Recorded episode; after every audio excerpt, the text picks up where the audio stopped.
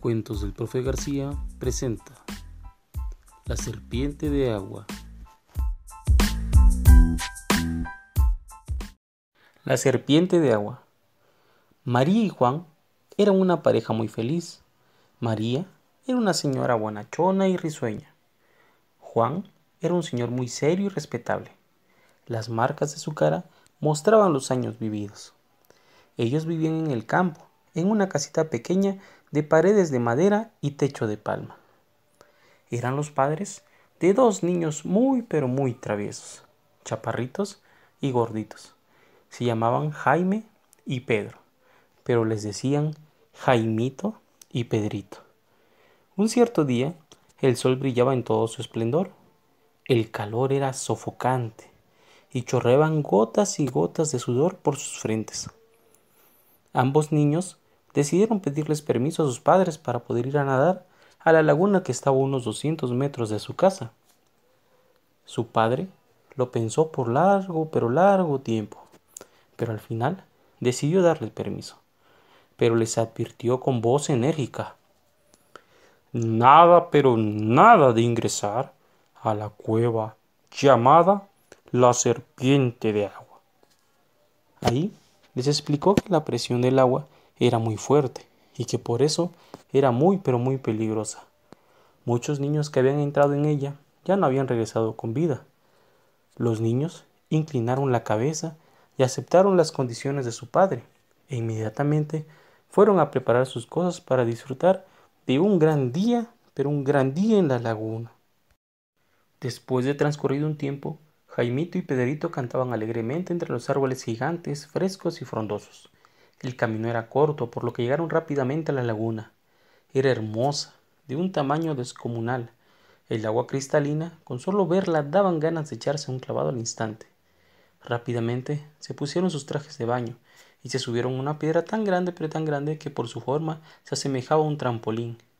Ambos niños saltaron haciendo que el agua brincara fuertemente y perdiera la tranquilidad que existía hasta antes de la llegada de ambos niños decidieron hacer una competencia de clavados. El más creativo ganaría. Pedrito logró dar una vuelta completa, y aunque cayó de panzazo, había sido el clavado más genial de todos. Después llegó el turno de Jaimito. Pensando en su clavado, no se dio cuenta y resbaló cayendo todo descompuesto en el agua. Pedrito reía carcajadas por lo sucedido a su hermano. Jaimito estaba molesto, pensaba en vengarse de él, hasta que de pronto algo interrumpió sus pensamientos Sintió que algo, algo pasó entre sus piernas. La sensación fue escalofriante. Una piel áspera y helada hizo que todo su cuerpo temblara como si él fuera una gelatina. Cuando el miedo le permitió hablar, le gritó a Pedrito lo sucedido. ¡Ay! ¡Ay! ¡Ay! Hay algo en el agua. ¡Ay! Hay algo. Hay algo en el agua.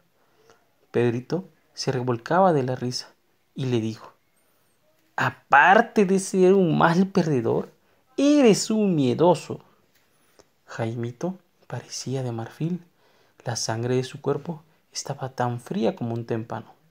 Pedrito, al observarlo tan pero tan asustado, decidió salir del agua y desde afuera prestó atención en el agua cristalina para ver si se veía algo raro, pero nada, nada vio. Jaimito también logró salir del agua y le dijo, ya no, ya, ya, ya, ya, no, ya no voy a entrar al, agua. Hermano, vámonos, vámonos a la casa, vámonos a la casa. Su hermano, que no quería irse todavía, le propuso que fueran a la cueva de la serpiente de agua. A él, un amigo le había contado que dentro de la cueva se encontraban muchas, pero muchas piedras preciosas que valían mucho dinero. Jaimito no quería entrar y recordaba las palabras de su padre, pero Pedrito lo convenció diciéndole que si encontraban una piedra podrían comprarse lo que ellos quisieran. Se acercaron a la cueva. Su entrada era angosta y por ello el agua salía con mucha presión como les había dicho su padre. Ellos treparon por unas piedras que formaban un camino rocoso y peligroso y con poca iluminación. A cada paso que avanzaban se escuchaba más y más fuerte un ruido de una gran caída de agua, hasta que llegaron al fondo de la cueva y una luz resplandeciente iluminó un gran nacimiento de agua. Una gran cascada caía fuertemente al fondo de ella. Una luz rebotaba e iluminaba piedras brillantes de varios colores hermosos. Unas parecían turquesas, otras parecían esmeraldas y muchas más parecían pepitas de oros, enormes, enormes, todas perfectamente redondas. Ellos quedaron impresionados con la belleza del lugar, pero más con las hermosas piedras.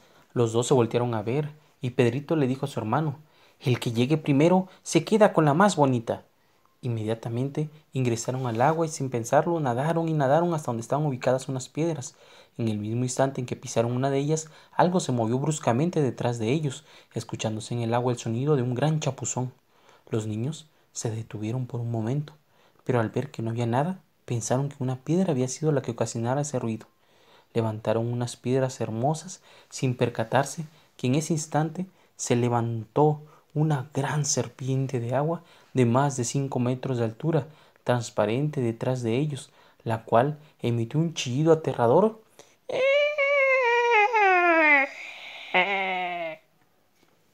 Ambos niños voltearon de inmediato. Con terror vieron cómo la serpiente se abalanzaba hacia ellos, con sus fauces abiertas. Los colmillos hicieron contacto con los dos niños, y ambos, ambos desaparecieron. Después de una hora, la serpiente volvió a salir y vomitó dos nuevas piedras preciosas en el fondo de la caída de agua. Eran dos diamantes hermosos. A partir de ese día ya nadie supo más de Jaimito y Pedrito, que se perdieron, se perdieron en la cueva de la serpiente de agua, todo por no hacerle caso a sus padres. Fin.